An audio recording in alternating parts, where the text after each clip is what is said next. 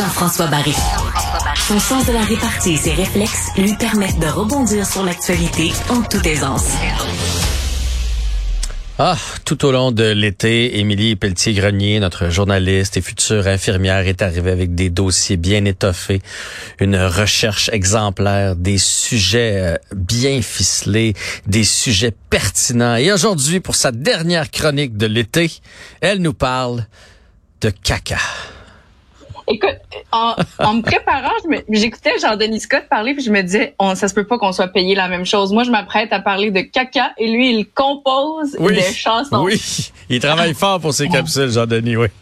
Mais ça veut pas dire que t'as pas travaillé fort sur les tiennes, là.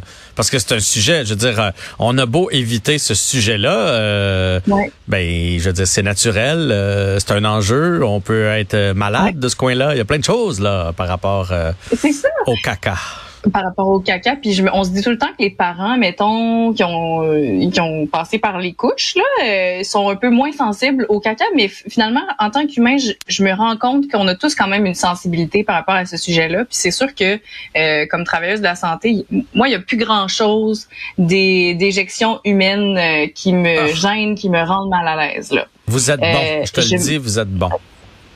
Je me suis fait vomir dessus, péter dessus. On a fait littéralement caca dans, dans mes mains par accident. J'ai ramassé tous les liquides biologiques qui sont imaginables. Hmm. Puis de façon générale, ça m'en prend euh, vraiment vraiment beaucoup pour que euh, le cœur me lève. Mais chose étrange, tous les travailleurs de la santé, euh, on est tous plus sensibles à un ou l'autre des liquides biologiques. Puis je sais que pour beaucoup de mes collègues, ce sont les stomies qui posent problème. Les stomies? Pour les personnes, ouais. Pour les personnes qui savent pas c'est quoi une stomie, par définition, c'est un organe euh, qu'on va rattacher à la peau par une chirurgie, par le biais d'une chirurgie. Ça peut être l'intestin, ça peut être l'estomac, ça peut être les reins, par exemple. Puis les stomies auxquelles on pense d'emblée, ce sont les colostomies. Donc, celles qui sont rattachées à une partie du gros intestin, en l'occurrence le colon. Fait colostomie. Mm-hmm. En gros, c'est qu'on a un bout d'intestin qu'on va rattacher à la peau, puis qu'on raboute à un appareillage auquel il y a un sac pour que les sels soient recueillis dans le sac, pour qu'elles s'accumulent dans le sac. Mhm. Puis moi, j'avais envie de, de, de, faire un peu honneur pour ma dernière euh, chronique, euh, faire un clin d'œil à l'unité sur laquelle je travaille au CHUM. J'en ai jamais parlé parce que je voulais pas qu'on pense que je parlais au nom du CHUM. Mais moi, au CHUM, je travaille euh, en chirurgie digestive. Puis je suis en stage à l'hôpital Maisonneuve-Rosemont dans la même unité, mais qui a un nom différent, là, en chirurgie abdominale et en urologie, donc à Maisonneuve-Rosemont. Puis ma clientèle, elle est directement concernée par le sujet des stomies. Puis pour les gens qui se le demandent pourquoi on fait des stomies dans la vie. Euh, il y a plein, plein, plein de raisons pour lesquelles euh, une personne peut se ramasser avec une stomie, notamment le, cancer colorectal ou les maladies inflammatoires de l'intestin comme la maladie de Crohn, qui est un peu plus connue dans, dans la société, ou la colite ulcéreuse. Puis c'est juste quelques exemples de maladies inflammatoires euh, de l'intestin. Puis en fait, c'est sûr que si on fait une stomie ou pas, ça dépend de quelle partie de l'intestin, quelle partie du tube digestif est malade? Mhm. euh, Est-ce qu'on doit enlever le rectum et l'anus complètement? Oui, c'est possible de faire ça. Euh, et oui, c'est possible de vivre sans son rectum ou sans son anus. Par la force des choses, on va continuer de produire des selles, mais elles vont être recueillies euh, dans, un sac. Ah, on a tous déjà plutôt que d'aller dans la toilette. Vu quelqu'un ou connu quelqu'un ou entendu dire, ça veut pas dire qu'on a vu le sac là, mais qui a eu qui a eu ça de façon euh, temporaire ou de façon permanente. Donc ça, l'ostomie, c'est ce qui se retrouve dans le sac. Ben, la stomie comme telle, c'est le nom. Stomie, c'est pour bouche. Donc, le sac de stomie, c'est le sac, puis dans le sac, c'est des selles ou de l'urine, par exemple, ou les deux, des fois qui sont mélangés en fonction de où on est positionné. Puis, euh, comme tu disais, des fois, euh, la stomie, elle est, elle est temporaire. C'est pour mettre l'intestin au repos. Fait que mhm. si on enlève une partie ou qu'on vient jouer dans une partie de l'intestin, ben, on va juste mettre une stomie de façon temporaire. Bon, euh, mais je me souviendrai toujours moi comme la, la, première fois où je suis entrée en contact avec une stomie comme euh, comme infirmière, là, comme étudiante infirmière, c'est particulier. L'odeur est, est particulière parce que évidemment, c'est des selles qui proviennent pas du même endroit dans le tube digestif. Elles sont souvent moins digérées. Puis il faut se souvenir que euh, la toilette dans la vie là, ça sert à couper l'odeur. Euh, l'eau là comme telle, en partie, ça coupe l'odeur. Mais ah. quand on vide une stomie, euh, d'un patient qui est couché, ben on le vide dans un sac essentiellement. Mhm. Fait on est vraiment comme au-dessus du sac. C'est comme si ça fermentait un peu là. Ouais. Il y a pas d'eau, il y a pas la cuve, il y a la il n'y a pas la cuve. C'est juste ça. C'est purement euh, mécanique. C'est mécanique, mais c'est aussi chimique dans la mesure, biochimique dans la mesure où c'est pas le même type de sel, tout simplement, euh, auquel on est habitué euh, dans la vie de tous les jours. Puis face à une personne qui est nouvellement stomisée ou qui est stomisée depuis plusieurs années, comme soignant, des fois c'est particulier.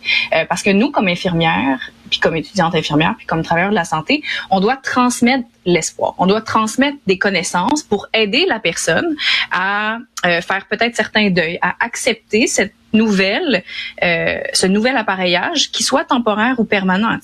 Puis ce qui est plate par rapport à ça, c'est que pour les patients, des fois, c'est choquant d'avoir face à soi quelqu'un qui n'a pas de problème d'intestin. Puis moi, ça m'est arrivé de me faire dire, écoute, moi, là, t'es bien cute, là, ma petite, mais le jour où toi, tu vas devoir euh, faire des selles dans un sac puis le changer avec tes propres mains, tu reviendras m'en parler. sais. Fait il y a une frustration qui vient avec ça. Ah, puis il faut accompagner. Puis ta fierté en prend pour son rhume là, quand t'as ça. Là. Puis il y a des affaires pires que ça. En dans la vie, puis en médecine, puis en problème de santé.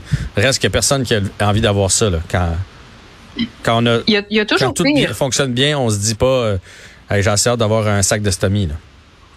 C'est ça. Puis il y a toujours pire, mais en, je pense qu'en santé, il faut se rappeler que on n'est pas à la place du patient, puis il mm. faut accompagner. Puis justement, moi, en cherchant des outils pour accompagner les personnes, j'ai découvert qu'il y a euh, une, ben, j'allais dire une jeune femme, mais c'est une femme qui a le même âge que moi, dans la trentaine d'années, euh, qui s'appelle Camille Lemay, qui elle-même souffre de la maladie de Crohn, puis qui est plus ou moins récemment stomisée. Puis elle a développé un outil qui, qui est formidable, un balado carrément, euh, qui s'appelle Deuxième porte à gauche, qui présente des profils de personnes qui sont stomisées, euh, soit de façon permanente ou temporaire, ou des professionnels de la santé qui travaillent dans le domaine. Et c'est un outil, oui, de vulgarisation, mais aussi de dédramatisation. Mhm, mhm. Puis on va juste écouter un extrait pour comprendre le ton du balado. Mais c'est ça, c'est que c'est tellement, c'est tellement gros au début, puis on dirait que comme toutes les images qu'on avait aussi, tu sais, je, je sais pas, t'as-tu écouté Grey's Anatomy? Hmm. non. OK. Euh, j'écoutais beaucoup Grey's Anatomy quand j'étais jeune. c'est comme, même à la télé, à chaque fois qu'on entend parler, comme dans Grey's Anatomy, dans euh, Géolocaliser l'amour de Simon Boulris sur tout.tv, dans Stat, même récemment, chaque fois qu'il est question d'une stomie, c'est la fin du monde. Mm-hmm. C'est comme la chose répugnante qu'il faut pas que t'aies. Puis le pire, c'est que ça fait tellement longtemps que ça existe, des stomies, là. C'est archaïque comme euh, opération. Ça fait longtemps, puis il y a tellement de gens à qui ça fait du bien. Comme là, mhm. justement, tu disais, genre, j'ai pu voyager, j'ai pu recommencer à faire des trucs. J'ai plus mal. Ben, j'ai plus mal. C'est ça. Ouais. Puis tu sais, je me dis, j'aurais aimé ça. Je pense qu'il y a des gens avec des gens qui partagent leur histoire positive comme ça. Tu sais qu'il y en avait sûrement, mais j'ai pas, pas eu accès, j'ai pas vu passer ces témoignages-là. C'est très. Puis c'est ça. Très humain, très courageux. Oui, puis le ton aussi est pas formel, fait que c'est ça doit être un outil formidable quand on est une personne qui est nouvellement stomisée d'entendre des jeunes personnes dire écoutez, moi j'ai été capable de voyager, j'ai été capable d'avoir une vie sexuelle, j'ai été capable de montrer ma stomie parce que l'intervenante à qui Camille parle est une jeune femme qui dit moi j'ai eu aucun problème à mettre en maillot euh, avec ma stomie, fait que je pense que c'est un discours qui fait du bien, puis d'un point de vue statistique de sensibiliser les gens euh, aux conditions intestinales, aux maladies intestinales, c'est important parce que au Canada, on se rend compte que le cancer colorectal c'est le cancer qui est le plus meurtrier chez les hommes, puis le deuxième plus meurtrier chez les femmes. On a beaucoup, beaucoup de cas de cancer colorectal au Canada. Puis, euh, d'ailleurs, le gouvernement québécois est très au fait de ça, puis veut se pencher sur une motion pour rendre le dépistage systématique chez les personnes de 50 ans et plus, parce qu'on se rend compte que d'un point de vue de santé publique, c'est un enjeu. Fait, dépistage des, des, des, selles ou tu veux dire euh, les, colonoscopies? Ben, ça serait pas tellement une colonoscopie parce que de nos jours, on a des outils euh, de dépistage qui sont bien moins euh, invasifs que la colonoscopie. Donc, en premier lieu, on va faire un test de sel.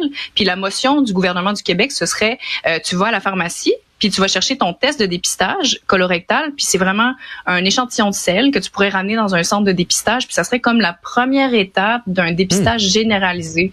Euh, fait que moi, c'est sûr que comme futur travailleur de la santé, je peux pas être en défaveur de ça, surtout quand on sait que c'est un cancer qui, lorsqu'il est pris tôt, a un, un, taux de mortalité qui est très faible. sais. Fait que la morale de l'histoire, c'est regardez vos selles, soyez au fait de, de si vous saignez du derrière, puis tu sais, soyez au fait de à quoi ça ressemble là, quand vous allez à la selle. C'est un, une information qui, du point de vue de la santé, est important.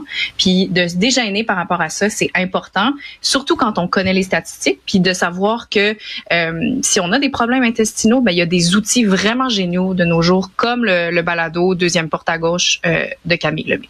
Ben, c'était très intéressant, même si c'est un sujet qui est délicat. Euh, très bonne dernière chronique et j'en profite pour te remercier pour euh, tout l'été. C'était toujours un plaisir de discuter avec toi. Ah, plaisir partagé, au plaisir de se voir soit euh, professionnellement ou personnellement, mais en tout cas pas à l'hôpital. Ouais, c'est ça, je m'en dire professionnellement, euh, mais pas pas dans ton domaine d'expertise, ok, dans les médias. C'est ça. voilà. Merci beaucoup, Émilie, et bonne chance pour la bye, suite. Jean-François. Bye bye. Merci. Donc, euh, Émilie Pelletier Grenier, notre journaliste, future infirmière, qui nous rappelait que, ben oui, on, il y a beaucoup de, de, de cancers, il y a beaucoup de problèmes intestinaux et il faut y voir, puis il faut pas être, faut pas être gêné de le faire. Euh, c'est ce qui complète ce balado pour aujourd'hui, cet épisode à queue. Merci à l'équipe de réalisation, l'équipe de recherche, et je vous dis à bientôt.